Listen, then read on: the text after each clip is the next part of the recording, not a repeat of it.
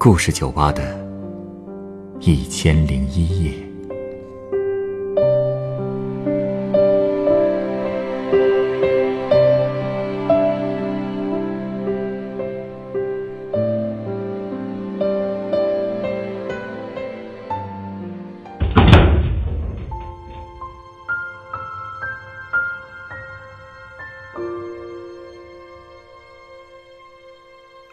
欢迎光临故事酒吧。今天来到酒吧的这位客人，向我讲述了他从小到大的一些不堪回首的往事。家境贫寒，缺乏关爱，包办婚姻，经历了种种磨难的他，是怎么走出这些阴影的呢？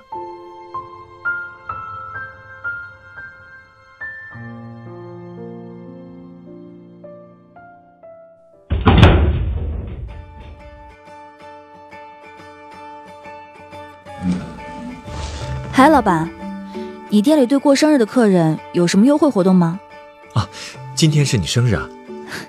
那我身份证。哟，今天是你二十岁生日，这可得好好庆祝庆祝啊！哎，怎么就你一个人啊？没和家人和朋友一起聚聚？啊，我老家不在这儿，这两天是过来办事儿的。不过就算是在老家，也不会有人给我过生日吧？从小到大，他们从来没给我过过。为什么呀？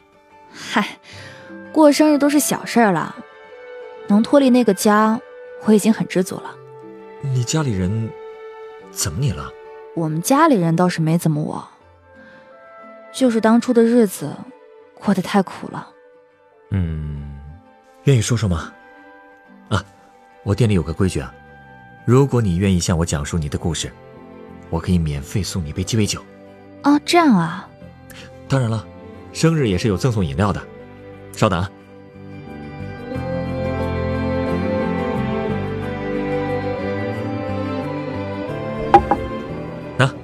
这是本店专门为寿星调制的生日特饮，谢谢。嗯，味道不错啊。大城市就是好啊，能见识到很多新东西。小时候我是想都不敢想能来这种地方喝酒。你小时候，我小时候过得真的很苦，家里五口人，爸妈、我妹、我弟还有我。我爸是那种典型的好逸恶劳的男人，天天赌博，还经常在外面沾花惹草的。他对家里的唯一贡献，可能就是他养的那几箱蜜蜂了。我们家唯一的收入来源就是蜂蜜。其实蜜蜂很好养的。你可以一直不用管它，然后一两周是一个周期就可以取蜂蜜了。我爸呢，只负责养蜂和取蜂蜜，然后交给我妈去卖，他自己就当了甩手掌柜。唉，不过靠蜜蜂挣的那点钱呐，真的不够他造的。我小时候家里恨不得每天都有债主上门讨债，妈妈为了躲避债主，天天去我姥姥家躲着。可即使是这样，我爸还是不肯出去工作。每次我妈一逼他出去找工作，他就大发脾气，然后就拿我跟妹妹撒气。从小到大，我俩被他打的不计其数。所以对他，我没有一点感情。我五岁的时候就上了小学，当时我们那边还没有不到七岁不能上小学的规定。记得妈妈带我去报名处报道的时候啊。报名处的几个老师都可喜欢我了，又是捏我脸蛋，又是夸我漂亮。哎，其中有个姓张的老师，长得特别好看，声音也很甜，他一眼就相中我了。最后呢，把我争取到他带的一年级二班里面去了。不过上学以后的日子并不好过。怎么说？从上学第二天开始，我就开始独立生活了。什么叫独立生活？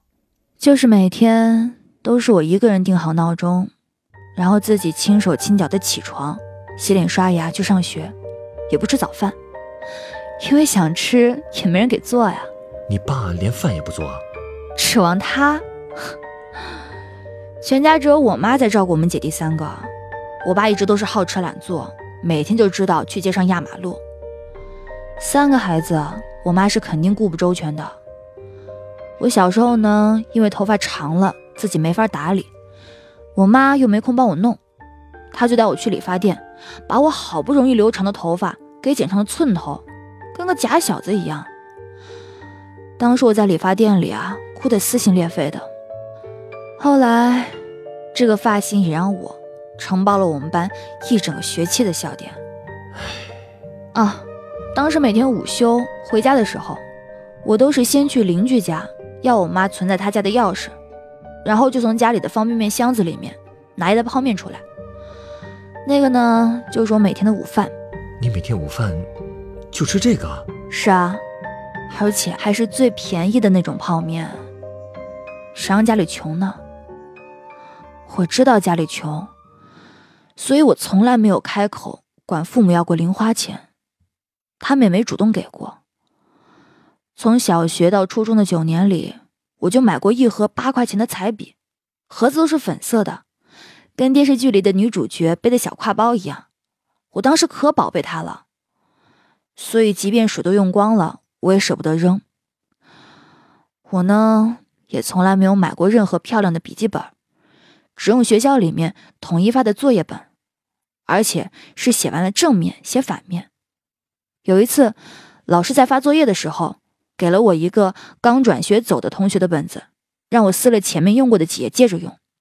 他还说呢：“我看啊，我要再不给你找个本子，你今晚的作业就得给我写到封面上来了。”当时那个场景尴尬的呀，现在想起来都觉得丢人。六年级下学期的时候，我买了一支钢笔。六棱形的那种，银色的，花了十一块钱，其中七块是我爸给的，还有四块是亲戚来家里做客时给我的。那支笔我到现在还留着。当时班上一个男生看到了，就问我是在哪儿买的。第二天他也买了一支一样的，还跟我说，以后我俩呀就可以用一样的笔写字了。那个男生喜欢你？嗯。可能吧，也是因为他的那句话，我也对他产生了一点好感。但是之后，我们就再也没有过交集了，因为当时我们家实在是支撑不下去了。我妈呢，就管姥姥姥爷借了七八千块钱，拉着我爸开了一家小店。开业前因为很忙，所以我每天都要帮工。当时的日子，就是我每天跑着去上学。然后一放学就要跑回家，我知道家里需要我，虽然辛苦，但我还是很开心，因为我觉得那家店就是我们家的希望。只要我努力的帮家里干活，家里就会多一点收入，我就不用每天苦哈哈的了。不过，我家开的那个小作坊，干的都是重体力活。所以我每天都要干很多男生都未必干得动的活儿，也没有周末和假期。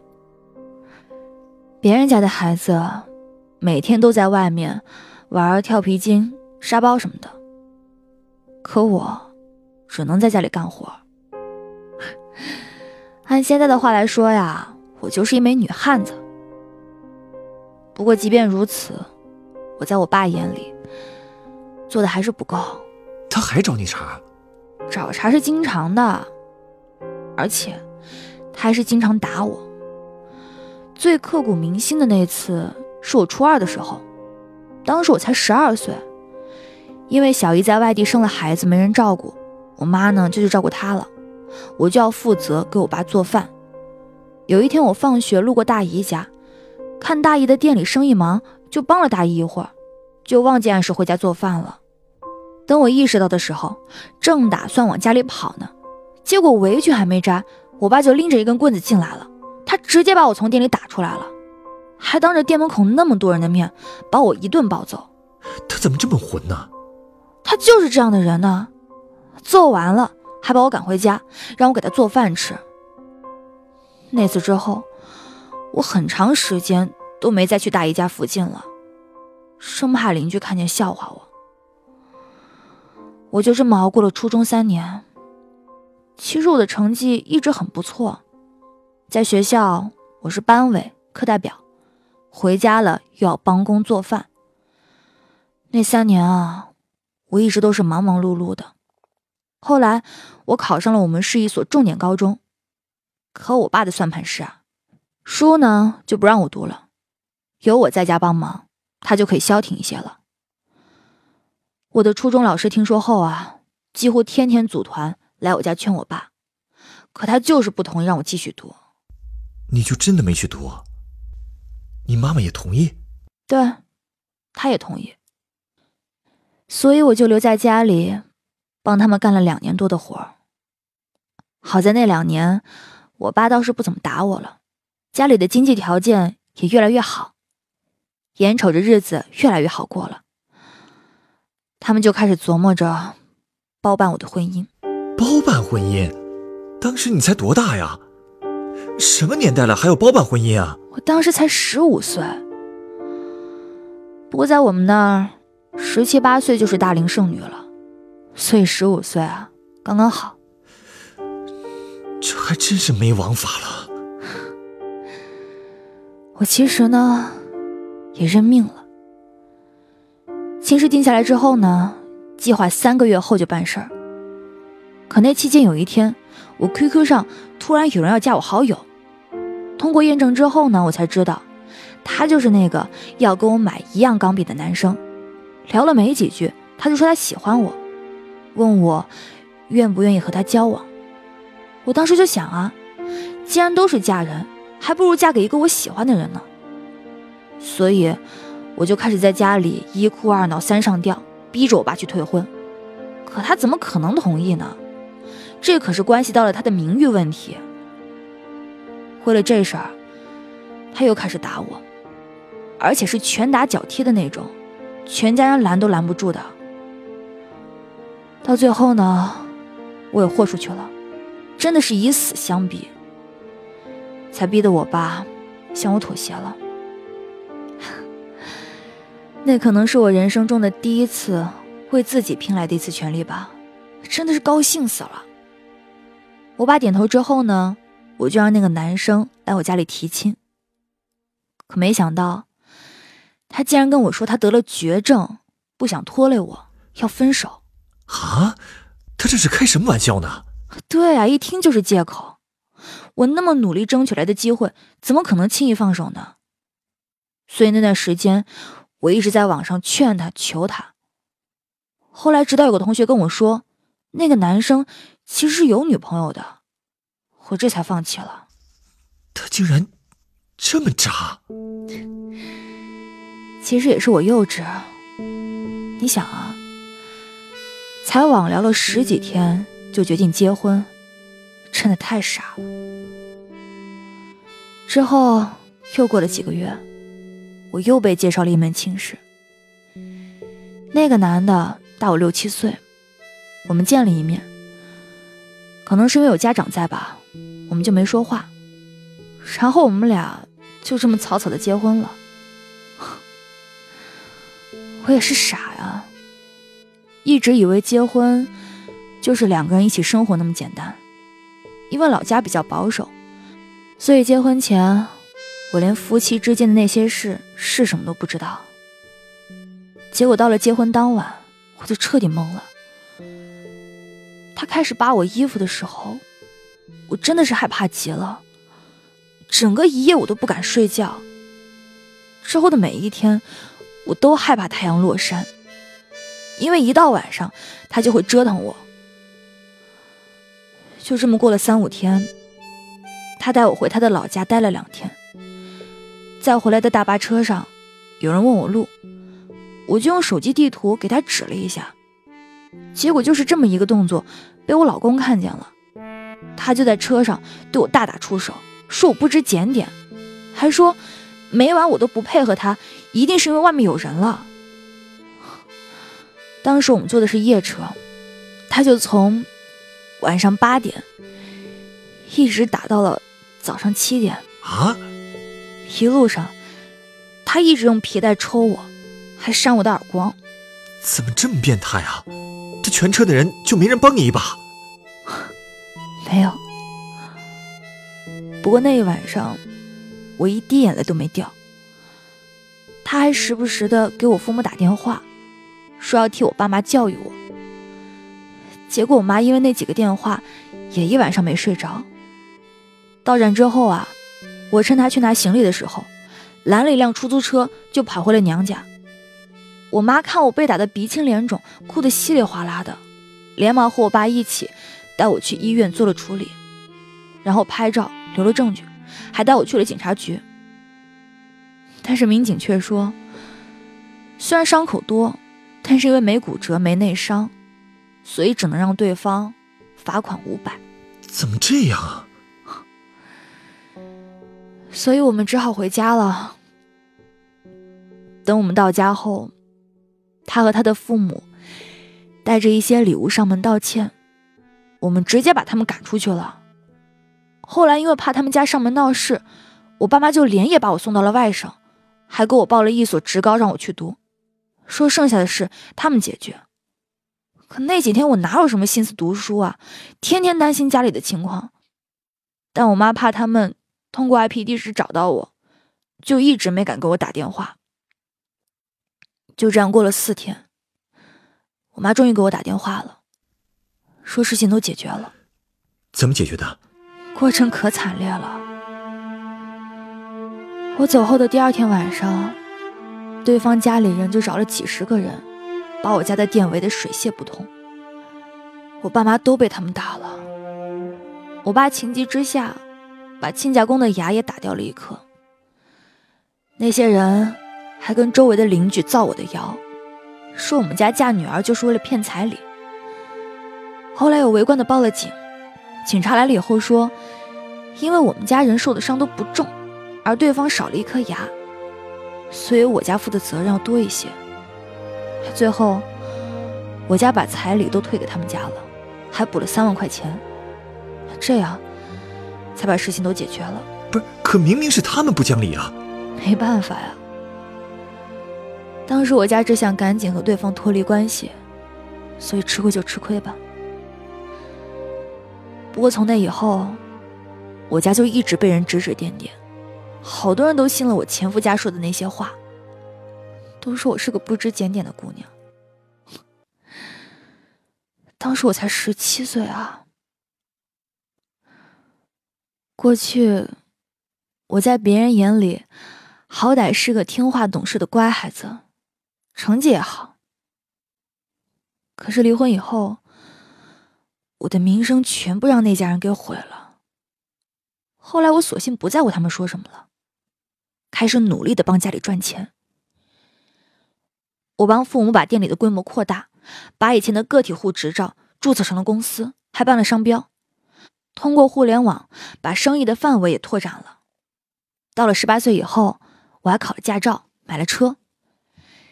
现在店里雇了几个员工，家里人呐也不用整天那么忙了。后来我就去了我们的省会，自己开了一家快餐厅，生意也不错。真不容易啊，总算是熬出来了。其实说真的，我现在最大的遗憾就是当年没上高中。为了不让我的弟弟妹妹走我的老路，我一直很重视他们的学习。好在他们俩一直挺争气的，成绩呢也一直都是年级前三。哦，对了，前一阵我回老家，还遇见我前夫了呢。在哪儿遇见的？加油站，当时我们呢都在那儿加油，我瞄了他一眼之后就再也没看他了。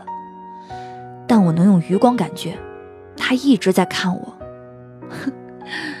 他可能都不敢认我了吧？他开了一辆特别旧的面包车，好像刚从哪个工地上完班一样，灰头土脸的。我的车呀，真是比他高级多了。为了气气他。我当时加了一百八十二块钱的油，直接给了加油站小哥两百块钱，让他不用找了，然后直接戴上墨镜开车走人。终于能出口恶气了。是啊。总之呢，我对现在的自己还是挺满意的，一直在坚持健身，也参加了很多培训班，学了不少东西，人也越来越自信了。虽说和其他的孩子比，我没有什么童年和青春。但是我相信，自己的未来一定会越来越好的。说的对，你稍等啊，我想送你杯鸡尾酒。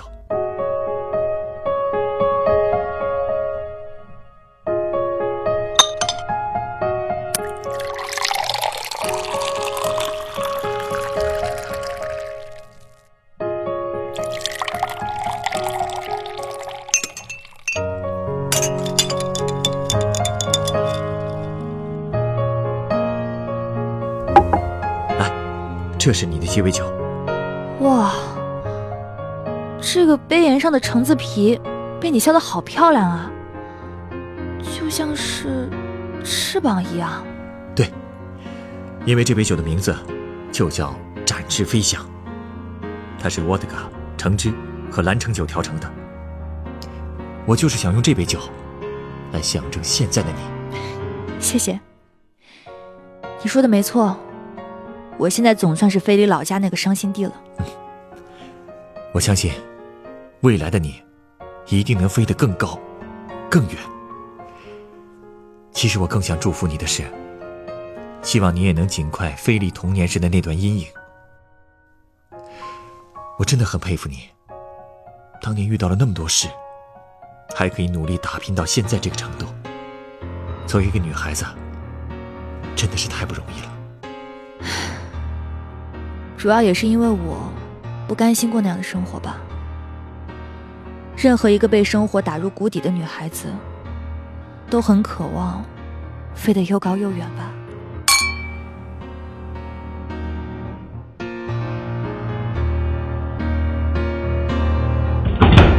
本故事原作徐贝南，改编制作陈寒，演播聂希应、陈光，录音严乔峰。下一个夜晚。欢迎继续来到故事酒吧，倾听人生故事。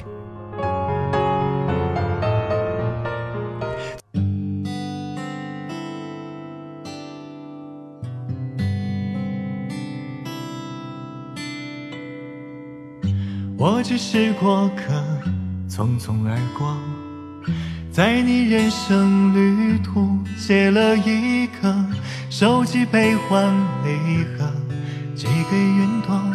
一杯酒换你心中的歌，你也是过客，匆匆而过，把所有的坎坷归于生活，笑着诉说，喜怒哀乐，而伤口却还没有愈合。你害怕把无常给你的起落，你怕面具。取代着我，你害怕吧岁月给你的挫折，理想随着白发褪色。我们都是过客，在人间留一抹烟火，都有璀璨一刻，在被长夜吞没。我们都是过客，一杯酒种下了因果。那日重逢于星河，愿你不寂寞。在故事酒吧，唱一首你我的歌。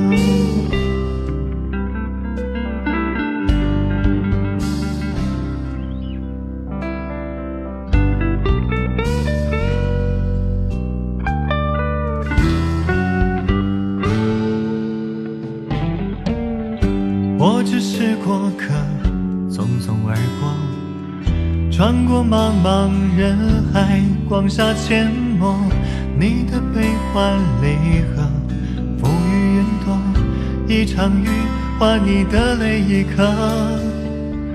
你也是过客，匆匆而过，把所有的苦难、爱与执着，皮囊一过，笑着诉说，而伤疤却注满了洒脱。怕了，无常赋予你鲜活，所有面容都是真我。别害怕了，岁月似水如清波，几句牵话，看日升月落。我们都是过客，在人间留一抹烟火，都有璀璨一刻，在被长夜吞没。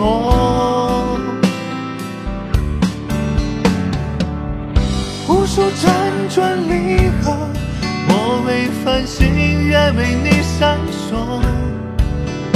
你的长夜有万家灯火，别害怕了迷失